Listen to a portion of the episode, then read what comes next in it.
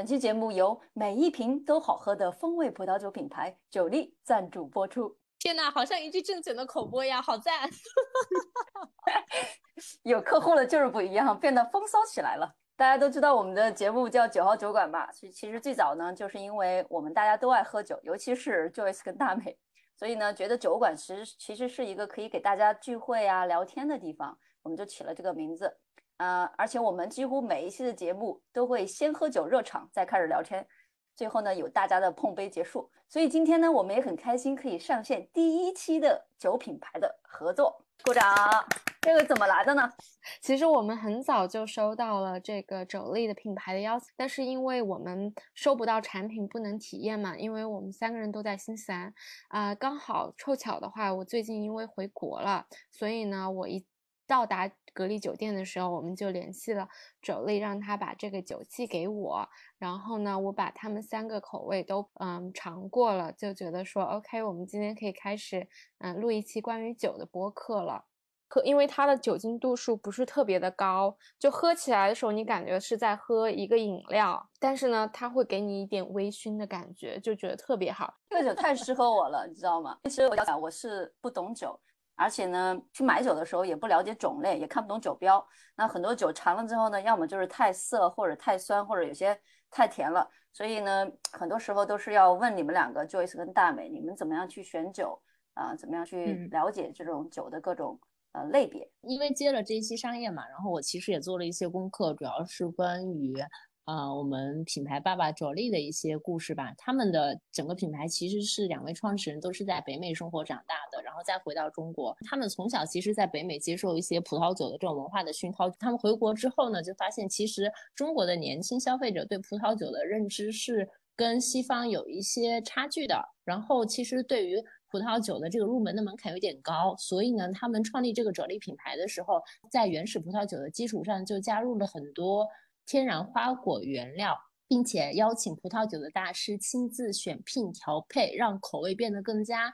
丰富和好入口吧。就是降低了这个入门的门槛，让喝葡萄酒变成了一件简单而有趣的事情。本期节目也给大家争取到了福利，点击 show note 里面的链接，领取四十元的优惠券，就可以直接用一百二十九元在天猫购入四瓶装的葡萄酒，一次性就尝到所有的口味。备注九号酒馆，还可以获得专属的好礼冰酒十。在评论区给我们留言，分享关于你喝酒的故事，我们会选出三位小伙伴，送出价值一百二十九元的酒类风味葡萄酒两瓶装。九月一号开奖喽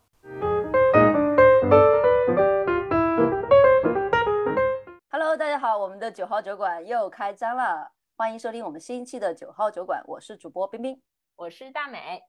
我是 Joyce。怎么样？你的隔离生活？天呐，到现在为止怎么样？简直太好了！就是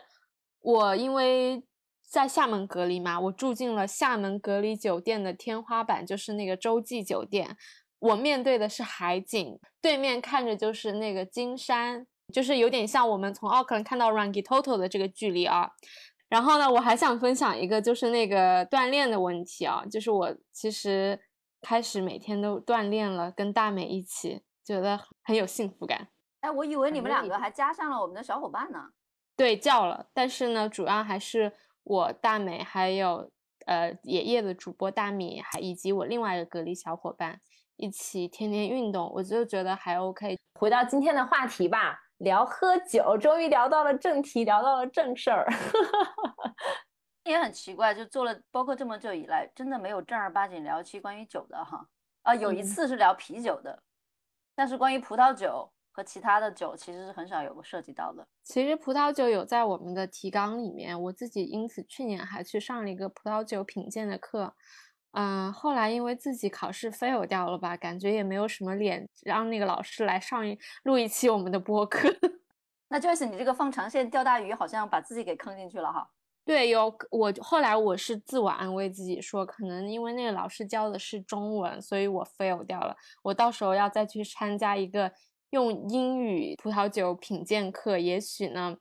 我就通过了考试。有道理，好吧，好吧。Anyway，我们回来聊一下吧，今聊今天的正题。你们都是从什么时候开始喝酒的呀？啊，我的话，其实我很小的时候，我爸爸都会喝一些啤酒，就是可能小学的时候，就是用筷子沾一丁点呃啤酒，然后这样尝一下，然然后等到自己可能到了初中、高中的时候啊，我被允许喝了，就是我可能会喝个一杯两杯。初高中就允许你喝酒啦？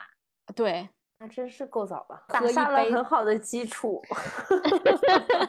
就会喝一杯，就也只有夏天的时候会喝一下吧。那像一些啊白酒啊啊米酒啊黄酒啊这些，我我其实不是特别喜欢喝的。嗯，后来我来新西兰工作之后嘛，嗯，有的时候就是大家一起聚会的时候啊，或者可能是周五下午的时候会喝一些。我对我来说，可能就是。喝这个酒会让我觉得有种醉的感觉。再后来就是因为，嗯，男朋友他们带我喝，我觉得养成了喝酒这个习惯。那应该是 Simon 带我，就是让我养成了喝酒这个习惯，因为他是英国人嘛，英国人真的喝酒喝起来真的是太夸张了。然后我在他的基础上呢，我开始会有一些葡萄酒的品鉴，比如说我会去，呃，了解一些呃新西兰的产区啊，它的种类啊，哪一些酒庄会比较好一些啊。那像 Simon 的话，他主要还是喝一些超市的酒。我只是在这基础上的话，可能会喝一些呃这种叫 fine wine 吧，嗯，就是贵一点的呗。嗯，对，嗯，我的话。小时候其实是用筷子蘸白酒给我喝的，大概也是这样的启蒙教育吧，可能大家都差不多。因为北方嘛，可能就喝白酒比较多。然后因为我们家在青岛，所以其实我们那个地方喝啤酒的文化是非常非常强的。开始偷偷喝酒应该是高中的时候，青春期的时候，然后就会在学校里跟同学偷偷喝酒，就是那种。呃，那种还处在那种忧伤文学的状态当中，要喝酒消愁，其实也没有什么烦恼的那种状况。但是我大学开始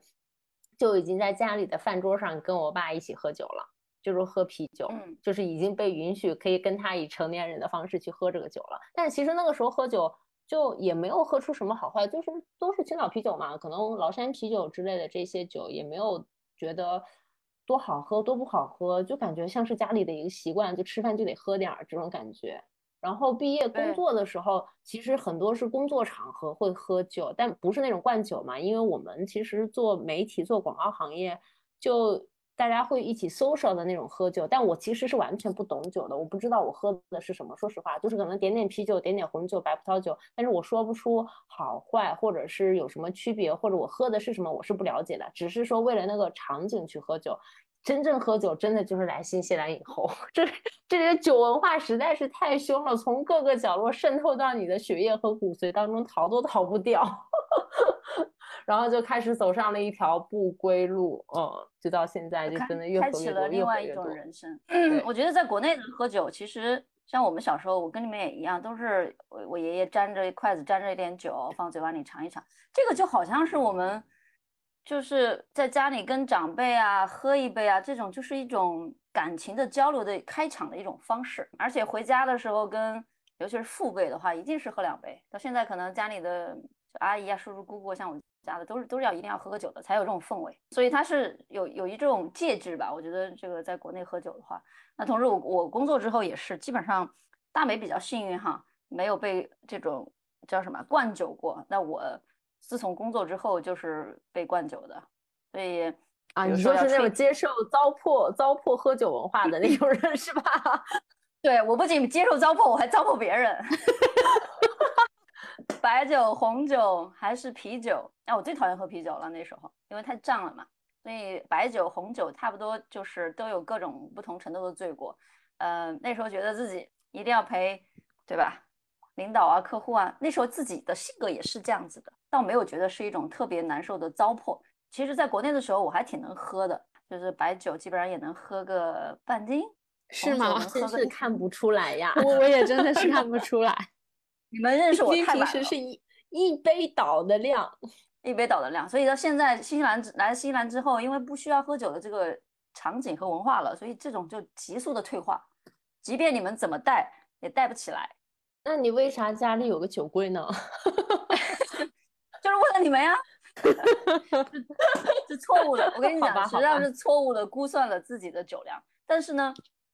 我有一种感，有时候吃就是在家里是有这种很想要喝酒的冲动，你知道吗？而且确实像你们说的，跟这边呃这边当地的朋友的影响，呃也是有一定的关系。我之前租房子的时候，不是有个 KV 的室友，还有一个俄罗斯室友嘛？你知道俄罗斯人他真的是从来就每天都喝酒，什么样的酒都有，红酒、金酒，我们说的 whisky 什么都有。然后呢，他自己在餐馆工作嘛，他晚上回去回来了之后会自己偷偷在房间喝，因为如果碰见我们可可能要跟我们分点酒喝嘛，所以他回来了之后。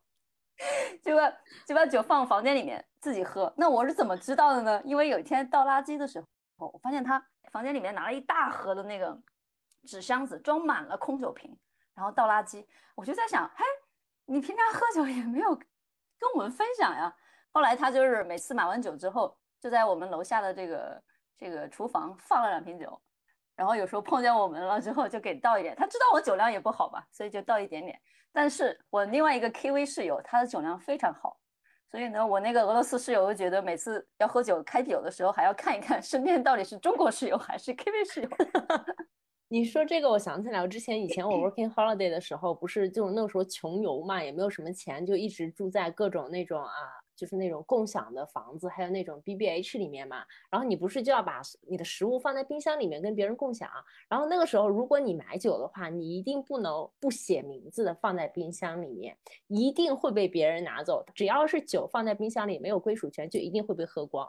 因为我刚开始住进其中一个这种 share house 的时候呢，我买完酒就没有标嘛，没有标完之后。就发现第二天没了，然后所有的人都假装没有发生过这件事情。后来我才知道，你必须标明，要不然这个酒就一定会没有。嗯，那像我的话，我每次要喝酒的时候，我都会问 Simon，我说你今晚是要喝葡萄酒还是要喝啤酒？他说要喝葡萄酒的时候，我说好，那我再给你多买一瓶，因为呢，一瓶葡萄酒 七百五十毫升，总共五杯，两个人一瓶分，只有两杯半，所以呢，为了保证我的葡萄酒晚上自己能喝，我说我再给你买一瓶。这个我也有感触。我在家，我其实是不太开葡萄酒的，因为喝不完，因为只有我自己一个人喝葡萄酒。然后呢，我一般如果是晚上自己在家吃饭的话，或者跟一些跟室友什么一起吃饭，我们就只开啤酒，或者是我就喝 whisky。我开葡萄酒只有我一个人喝，我喝不完，它很快就变质了，我就会觉得这瓶酒就浪费了。所以其实我觉得像我们品牌爸爸这种小包装的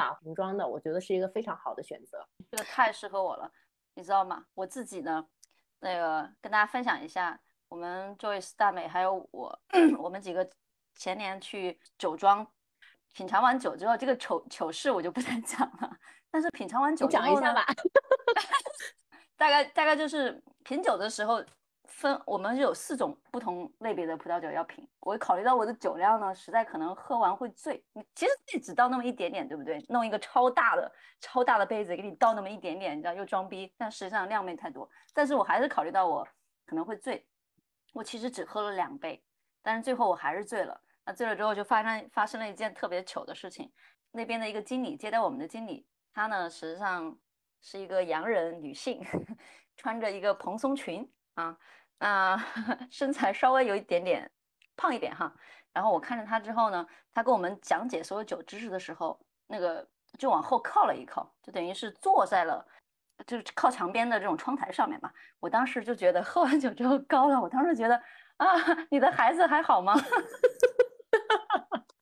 对，我很生气。我印象特别深，那天我们大概是一个两个小时的一个 tour 吧，幸亏冰冰把这句话留到了喝完最后结束 say goodbye 的时候，要不然整场我觉得就要尴尴尬掉，完全不知道如何收场了，太尴尬了。对我有的时候也是，就我其实周五的晚上的时候，我是可以自己干掉一整瓶白葡萄酒的，就七百五十毫升。但有的时候，比如说平常工作日的时候，你你不想喝那么多酒，你可能就是想喝个。一两杯啊，两百毫升啊，三百毫升啊，这样子。那小瓶的话，就是会比较的开了就能喝掉去，因为葡萄酒它接触到空气之后，它会氧化嘛。你可能放了再多几天之后，它就会变酸，可能放了两个星期就变成了 vinegar 了，就变成醋了。对我是真的觉得，就如果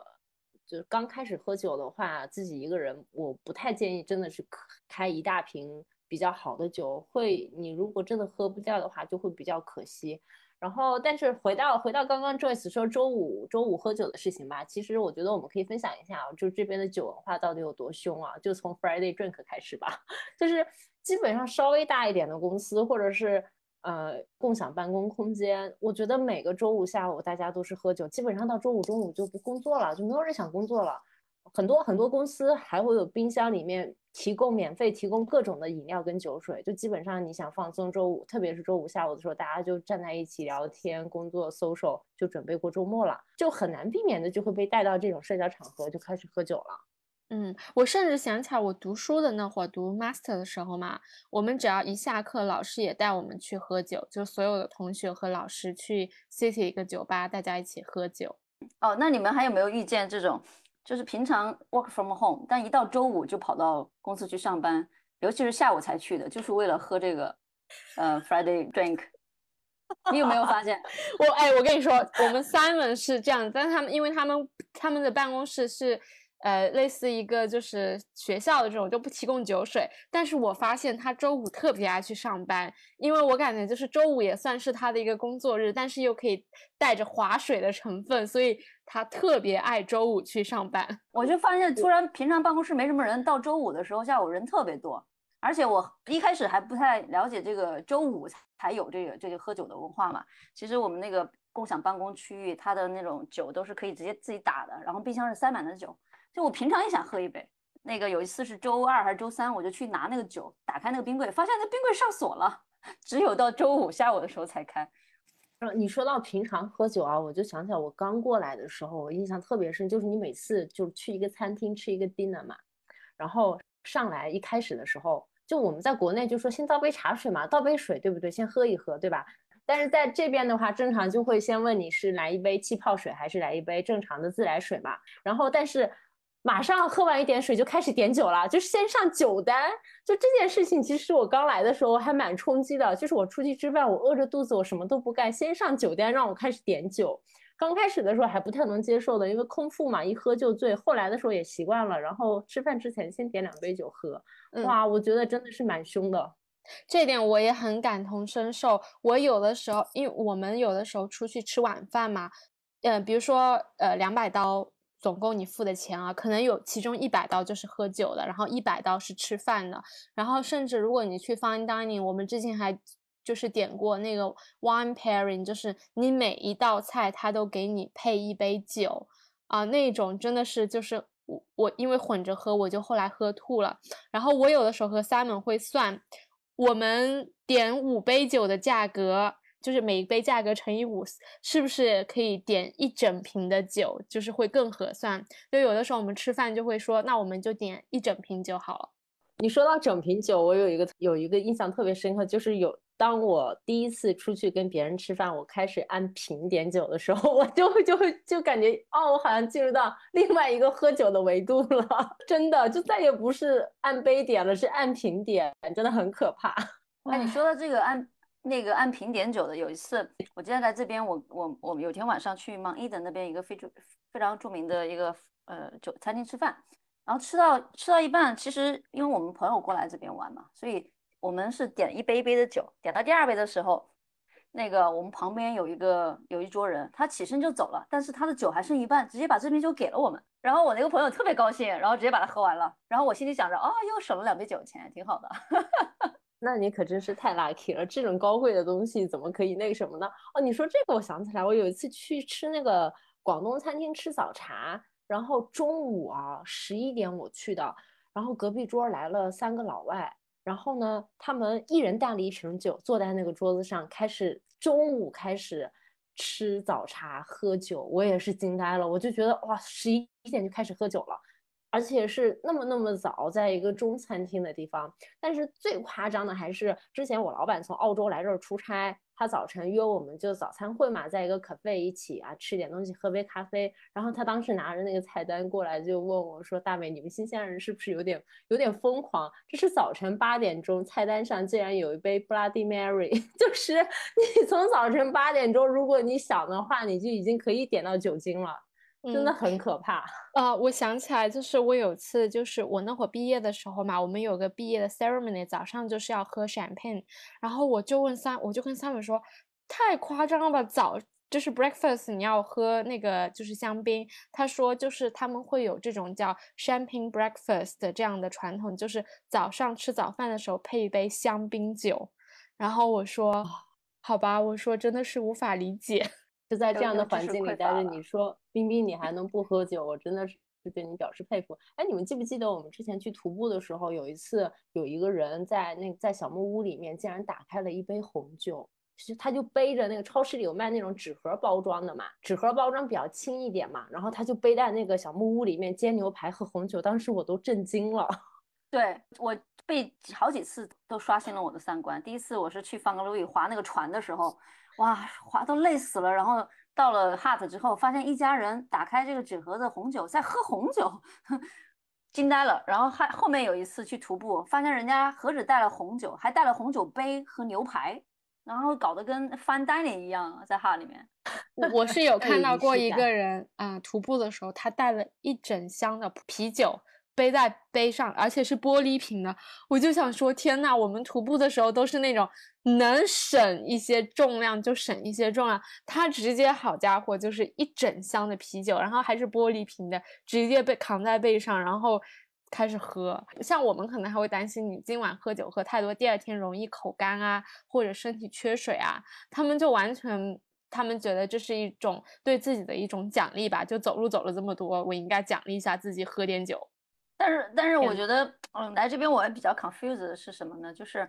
可以，我可以不喝酒，但是我能至少知道要点什么酒吧。所以每次去当那个餐厅他给你一个酒单的时候，其实喝酒是有顺序的，对不对？那你们都平常怎么点的呢？嗯，我的话可能如果说你一定要是很多的那种，你要讲究点顺序。那比如说你这嗯次晚饭你是为了庆祝什么？我开始的话就会点一些那个就是呃气泡酒，叫 sparkling wine，嗯，它也叫 bubble 嘛。然后其实山呃 champagne 香槟其实就是 sparkling wine，只是说它是从香槟这个地区出来的。那这种酒呢，它会比较度数很浅，然后呃有一点点气泡，和我们肘力的这一款荔枝绿茶味的其实是很像的，就是度数很低，喝起来味道也是很轻的。那这样子你 bubble 开始。庆祝一下，喝一点，然后呢，你可能有一些呃前菜来的时候，你可以点一些白葡萄酒啊，你可以点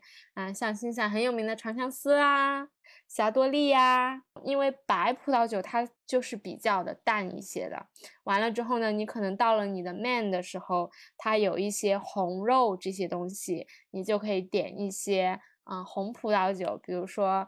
嗯，新西兰比较好的就是呃 Pinot 嘛，嗯，黑皮诺。造完了之后呢，你吃到甜点的时候，有一些呃雷司令的话，它比较甜，其实蛮适合做一些呃跟甜品啊、一起的。还有一些就是甜酒，就是专门是跟这个甜品一起搭的，就比较甜了。我的话一般我没有什么特别固定的，但是如果是夏天的话，我会比较喜欢点啤酒或者是呃桃红，就是 rose 的这种 sparkling wine，就是我觉得它带一点气泡，然后又带一点点味道，或者是啤酒又比较清爽，所以夏天的时候有时候刚开始的话，我就会点一点像类似于这种的。然后后面的话，吃饭什么的，就是看今天点什么菜，葡萄酒、白葡萄酒或者红葡萄酒，然后大概的一个搭配。结束了之后呢，我一般就会看，如果这家餐厅有比较好的鸡尾酒的话，我可能会点一杯鸡尾酒，因为就感觉现场做的会比较有氛围嘛，然后又调调调配一下，跟之前喝的稍微有点区别性，所以大概嗯就是这个样子。我能再补充一点啊、因为 Simon 非常爱吃意大利餐，我非常爱吃呃吃西班牙餐。比如说我们去西班牙餐厅的时候，我们一定会点那个西西班牙有个很有名的产区叫 Rioja 干破，我们就是整个一个晚上可能都是会喝那种酒。然后如果去意大利餐厅的话啊，我对意大利的酒也不是特别了解，就是会买那种在意大利产的那种酒。看你也去什么餐厅吧。然后我觉得，我就这边酒文化如此的兴盛，呃，有一点很特别的，就是这边所有的葡萄酒的瓶盖儿都是旋转的，旋转是瓶盖儿式的，并不是那种木塞软木质的那种，对，并不是软木塞。这点是我觉得蛮神奇的，因为澳大利亚、新西兰这边主要的是以新世界葡萄酒为主嘛，然后这边整体的文化都是这种瓶盖儿式，你可以把它旋转开来。然后一开始我还会刚来的时候我会觉得，哎，这种酒是不是不够正宗啊？就让我觉得好像跟我传统接触到的那种葡萄酒不太一样，就嗯好像就你感觉好像蛮超市、蛮蛮蛮蛮常见的那种感觉。但是后来对，就就会有这种感觉。然后后来我就跟一个朋友，就专门做品酒和做这种啊，就自己有有个小酒庄的那种，跟他聊天，然后他就说，其实呃没有什么数据，没有什么严谨的数据表明，就是旋转式瓶盖的就是要要比软木塞要差。就是没有什么数据的，因为软木塞你其实储存时间长了也会出现那种变软呀，你打开的时候会掉很多渣在里面呀，然后可能也会封装不好，也会被氧化呀，就是它也有很多很很多种问题，但是它的那种传统感、仪式感和那种经典感会特别的好，就会让你觉得好像它就是欧洲那边过来的那种比较旧世界的那种感觉，就这个感觉还不太一样，我也觉得蛮特殊的。嗯，我是觉得用软木塞的话，它比较难储存。你一定要是把酒这样稍微一点倾斜，你的酒能够浸润到这个软木塞，呃，这种的话就是不会不容易让酒变质吧。但是其实我自己觉得，包括我同学啊，其他人跟我分享，这种旋转的话，其实更加的容易让你的这个葡萄酒能够保存的更。久一些，那像我们肘力的话，他们就是用这种，呃，类似瓶盖，你他也他也送了一些开瓶器，你可以直接打开，这样能够保证呢，你收到的这个葡萄酒，嗯，绝对是完好的。我提这个其实就是想跟大家分享，就是你喝酒的时候不用对这些包装或者，当然你可以有个人的偏好，但是如果你因为它是瓶盖儿放弃了一款酒，那你可能就会错失一些比较美味的酒。特别是你来到澳大利亚、新西兰这边的时候，因为这就是新世界的天下，你基本上很难找到软木塞的酒的，你一定要给他们足够多的机会去尝试一下这边的葡萄酒。我之前从俄罗斯室友那边还学到一个。呃呃，就是欧洲的酒的酒身、酒瓶的酒身和新西兰的酒瓶的酒身差别，就是它的下面不是有个洞洞嘛？它它倒酒那个 waiter 不是一只手，它是要伸到那个洞洞，大拇指伸到那个洞洞里面给倒酒的。那个洞洞如果深的话，他是这么说的，深的话呢，它的酒会显得会更加高档。但实际上去选择喝酒，选什么样的酒喝，还是适合，还是要根据你自己的口味的。哎，这一点 Simon 也跟我讲过，就是如果你想知道这酒好不好，你看看它那个瓶底是不是够深，都是一些小技巧，但是都没有经过被验证。嗯，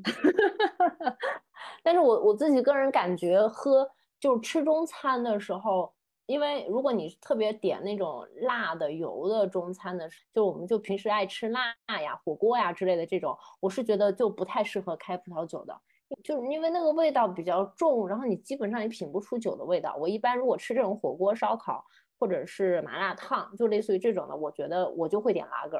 反正我也不会点精酿的，我就觉得普通的拉格啤酒就是配这些就是最好的。啊，嗯，但是如果你想要喝精酿，请去收听我们上一期关于在车库酿啤酒的那个片段，我们有非常详细的介绍，好不好？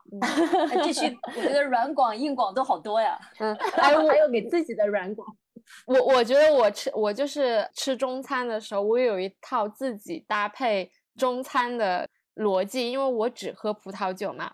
中餐的话，如果说是呃吃海鲜，就有一次我在呃群里面分享我吃那个什么蒜蓉虾吧，我自己在家做的。我说我一边喝着那个长相思，一边在剥虾，一边看综艺，我觉得我的人生太幸福了。就我这种的时候的长相思，我可能会买一些。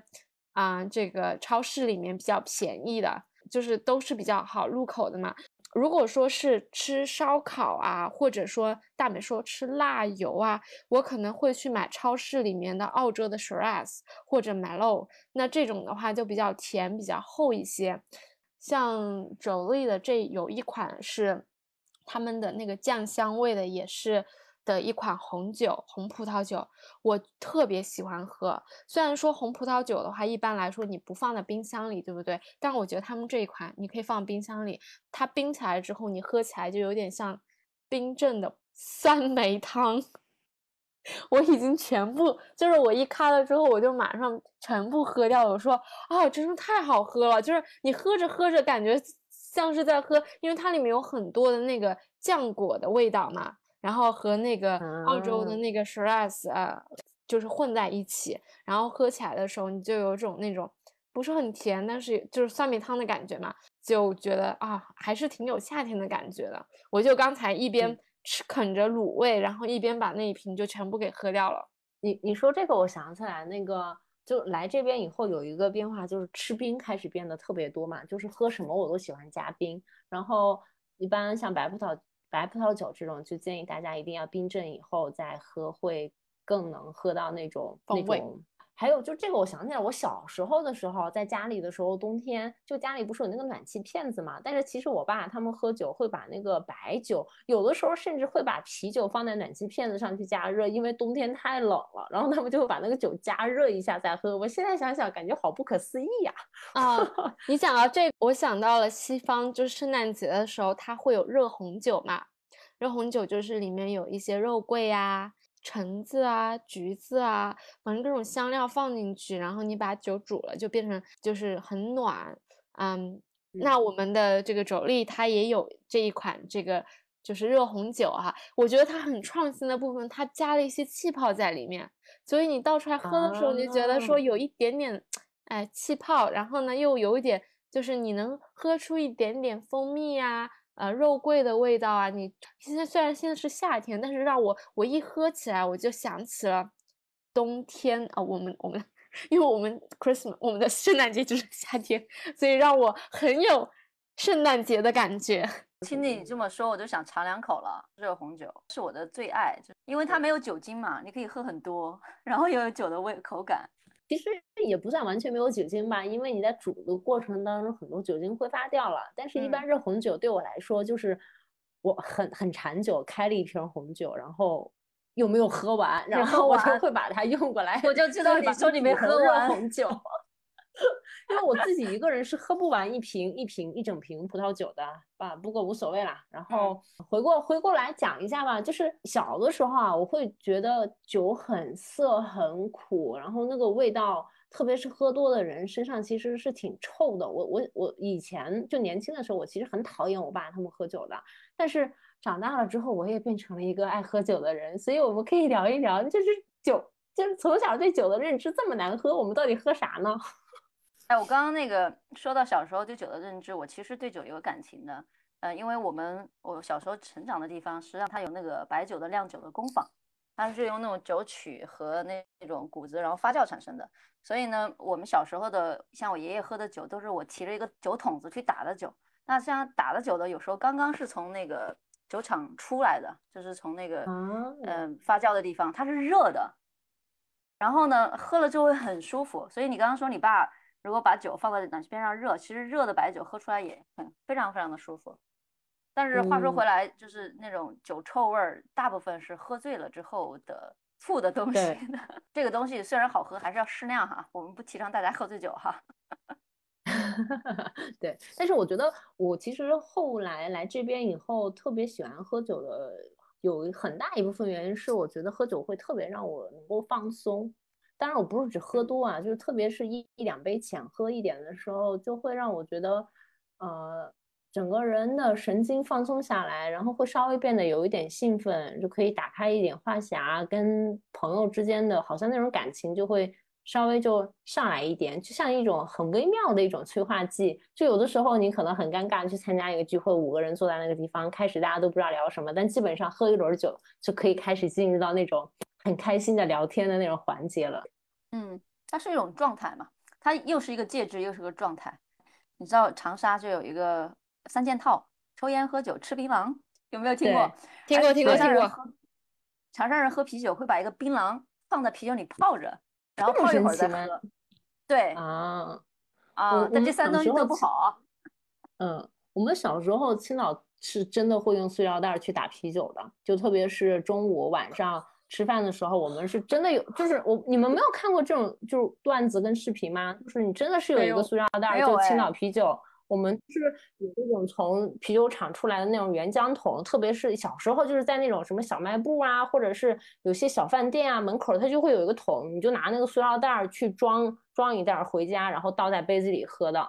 就是小时候是真的有的。现在我好像上次。呃，是一个朋友给我发，现在好像他们我有太久没有回去了，就是有那种类似于瓶装的，可以给你直接拧好带走的那种了。就反正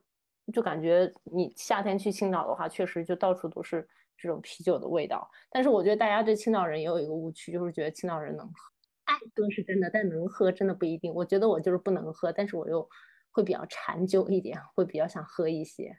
意思呢？你可是能喝一瓶白葡萄酒的人。我主要就是，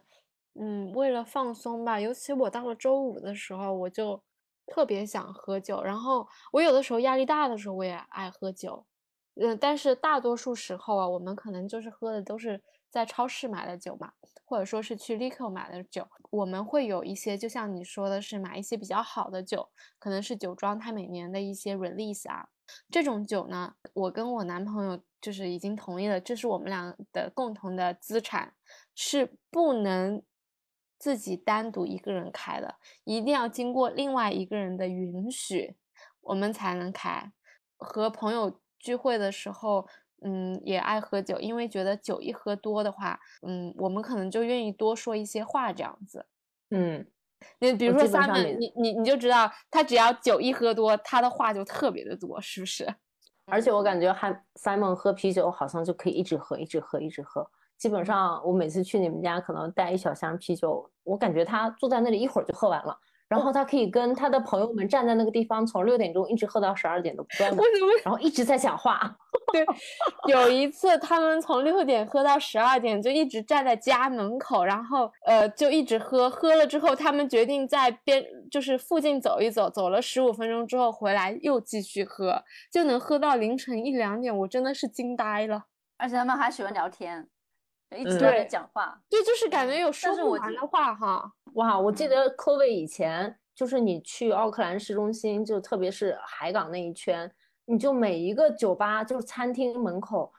只要是周五开始，周六周日连着三天，你几乎每一个室外全部都是人，而且他们冬天也坐在室外，就搞一个暖炉放在那个地方，然后就坐在那个地方就一直喝酒，一直喝酒，一直喝酒。哇，我真的是真的，而且。就是我，我后来有一次我出去开会嘛，就类似于四五点钟，大家要也是在晚餐之前要先找一个酒吧先喝一轮酒，然后才能去吃饭，然后再去喝那个酒的那一天呢，就其中有一个老外就说，我现在跟我老婆在训练，尽量控制我们摄入酒精的这个时间，每天十七点之前我们俩是不摄入酒精的，就是可能觉得自己喝的太多太多了，就是说现在要控制自己的这个量。哎，反正就是真的很能喝酒啦。我我跟 Simon 也是这样子，我们就是会之前会呃周三会一定喝，然后周末又喝。后来我们就规定说，我们周一到周五都不要喝了，除非就是有特殊情况，然后就只在周末的时候喝。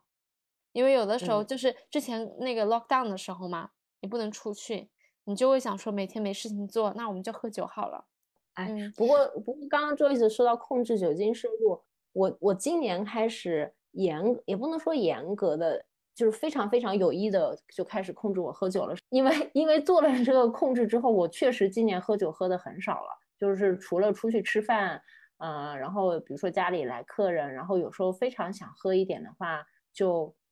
买一点，就是真的是喝的很少了，喝的很少很少。然后我今年开始就放一点点 whisky 在家里，然后我有时候会买一点，就是。呃，金酒在家里，我可能想喝的时候我调一点，因为我发现喝烈酒我不会喝太多，我可以控制一下，就会少喝一点。但是这这，如果你发现自己有这个问题的话，我觉得适当的控制是有用的。嗯，那说起喝酒的话，你们喜欢什么样口味的酒啊？就是或者说酒的它的一些什么样的口感会让一下子让你们觉得说，哎，好喝，我愿意多喝一些。我比较喜欢喝甜的白葡萄酒和。红的相比的话呢，嗯，我比较偏选红的。那冰冰，我要给你安利一下我们妯娌的酒了，毕竟我全都喝了哈。就是我收到的有一款呢，就是他们的一款叫荔枝绿茶白葡萄酒，它这个又叫做小甜酒，它的甜味呢是略高过它的酸味的，入口就是比较甜而清爽，而且非常的顺滑。喝下去很好喝，但是不知不觉的又让你有种微醺的感觉，我觉得你会特别喜欢。对，来我马上下单了，链接上一下，马上下个单，特别有一种 这个主播的现场卖货的感觉。我我自己是这样感觉的，就是因为我可能平时喝的酒会稍微呃重一些吧，就比如说我可能会喝呃喝一些精酿，就是 Pale Ale 呀，或者是。就味道比较丰富一些，或者是威士忌这种，我自己会喝的稍微多一点。但是我发现有一个问题，就是因为我自己喝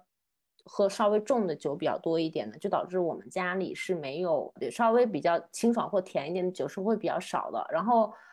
有几次聚会的时候，就是我朋友过来，我就发现我们家没有可乐，没有果汁，然后也没有这样的酒，就只有水跟啤酒和威士忌，然后别人又不喝，就很尴尬。然后我自己在喝酒，人家在喝水，在泡茶包，所以所以我就会觉得。这种的话可以买一点放在家里，如果有朋友过来，因为每个人喜欢喝的东西不一样嘛，你就备一点。那比比如说冰冰来我们家，我可能就给他喝这个了。然后那 Joyce 来我们家，我可能就买一点别的。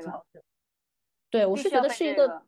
挺好的，特别是聚会呀、聚餐呐这种的，因为真的有很多人是不爱喝酒的，然后也不喜欢那个味道，然后这种也比较好入口的，然后我觉得是个不错的选择。而且露营的时候，你可以把它放在那个。就是 chill bin，就是那个叫什么冷藏的箱子里面，你放在那，然后呢，露营的时候可以拿出来喝一些。这点我跟大美呃，就是也有过很相似的经历，就是可能你自己出于很好心，你给你的朋友开了一瓶特别贵的酒，结果你给他倒了一整杯，他就喝了一口之后，他就一直放在那里。你可能主要目的就是说大家喝点酒，敞开心扉聊一聊，很久没有 catch up，结果第一他。不不喝这个酒，让你觉得好像他没有呃，就是 appreciate 你这个，你自己心里想说，天呐，我又给你这么贵的酒了，对吧？第二就是他的确可能不是特别呃 get 到这个点，所以他没有喝。那如果说你给他准备一些比较入门，而且容易喝，喝起来一点点甜甜的，那不是太甜的酒，那你这样子其实不管是怎么样的酒，只要你们大家一起敞开心扉聊天的这个目的达到了，就是 OK 的。对他，他可以让那个人参与到你的这个聚会里面来，engage 进来，而不是一个人在喝水喝茶，就这很尴尬。因为这个事情我已经遇到过两次了，就是我的朋友真的就完全平时不喝酒，然后来我们家，我就很尴尬。然后我说，要不我去给你买个可乐吧？然后可乐好像也不太健康，人家也不想喝。那你们真的是太不周到了，我我家里都会备挺多的这种。对你可是我们三个人唯一有酒柜的人，都会备一点。对，但是说多喝酒啊，我自己觉得就是饮酒还是要适量的，因为去年圣诞节的时候，我有遭遇过一个事情，让我会觉得，特别是女生如果在外面喝酒。就一定要注意，我们我们是很爱喝酒，但是我真的不提倡大家过度饮酒。事情是这样的，去年圣诞节的时候，我有个朋友，他们公司圣诞聚会，然后他就喊了我去嘛。我想要蹭饭吃，那我肯定是要去的嘛，就免费吃喝加喝酒，我就去了。结果呢，他的那个局上呢，因为有客户在，所以他喝了很多酒那天晚上，然后喝到最后，几乎所有的人都多了。但是那天因为我开车了，所以我其实就喝了两杯酒。然后当时现场有一个他的客户就非要送他回家，非要送他回家。然后我那个朋友呢，他就自己住。然后我当时就跟那个男的说：“我说我送他回家，你自己回家，我送你回家也行，你为什么非得送他回家呢？”他就跳上了我的车，就一直跟着我和我朋友去到了他们家。就就你怎么追都都都撵不走。后来就进去之后，他们家是密码锁。然后当时他还当着那个男的面。就他已经喝多了，他已经完全就就就已经不清醒了。他把密码什么的全部都当时就说了出来，然后就进去之后，那个男的也赖着不想走。哎呀，反正当时就就就很恶心，就这件事情让我觉得很恶心。最后把那个男的撵走了，我又很怕那个男的回来，所以最后我在他们家又待了大概一两个小时，确保他也睡了，那个男的也不会回来了，然后我才从我那个朋友家里又回了家。然后当时我就气到大概三点四点，我都没有睡着。然后中间还发生了，就是那个男生有一点小动作，你懂吗？就是那种喝多了就开别人油的那种小动作，哎呦，就让我觉得特别特别恶心。那天晚上，所以我我记得好像第二天我是不是还给 Joyce 打了个电话，还是干嘛的？就是我气到整个人都要爆炸了，我真的是当时那天晚上我整个人都不好了，就是让我觉得就就是喝酒这个事情一定是助兴的、提氛围的、增进感情的，但是就就是一定。一定一定不要多喝，就是如果你真的要多喝，就当时可能你还是要想到你后面要怎么办。哎呀，因为这这真的那天我实在是太生气了，然后这个这现在讲到这个事情我还是很气愤，就是大家注 饮酒一定要注意这些事情。我我其实会发现，有的时候你的酒量是根据当天晚上的氛围决定的。有的有有那么几次，就跟朋友喝酒，我其实喝了很多，但是不知道是心情好还是氛围对还是人对，你就是会多喝一些。但有的时候你可能就喝个两三杯都会很难受。就也蛮神奇的，就可能你精神状态、现场的氛围、人物，一切都很重要。是那个场景当时让你觉得那天晚上喝酒的这个氛围很美妙。但总而言之，我还是觉得喝酒是一件很好的事情，只是一定要注意度和安全性。嗯，喝酒的时候，如果你多吃一点碳水化合物，是可以帮你多吸收一些酒精的，这是我自己觉得的。这边其实药房也有卖一种，就是叫不叫醒酒药吧，就是你在喝酒之前，如果你当时预感了你当天晚上会有一个大的酒局，你可以去药房买那个药的。嗯，叫什么名字我不太记得了，我可以稍后查一下。反正就是在 Chemistry House 就有卖的，你可以吃一片，据说是会有帮助的。提前备好醒酒药啊，如果是实在退不掉的酒局的话，那如果是平常喝酒呢，大家还是适量，开心就好。好，听了我们说了这么多，如果你也有关于你喝酒的小故事的话，欢迎留言给我们分享，我们会在评论区抽取三位啊幸运的小伙伴来送出价值一百二十九块的酒力风味葡萄酒两瓶装。我们九月一号就开奖了，所以希望大家踊跃给我们留言吧。然后记得就是大家现嗯就是在天猫购买酒力的时候，记得备注九号酒馆哦，你将获得冰酒十。那今天我们关于喝酒的第一期小故事就到此结束啦，希望大家跟我们留言分享，然后也喝到你自己喜欢的酒。本期节目就到这儿喽，碰杯吧，隔空碰杯。好，拜拜，拜拜，拜拜。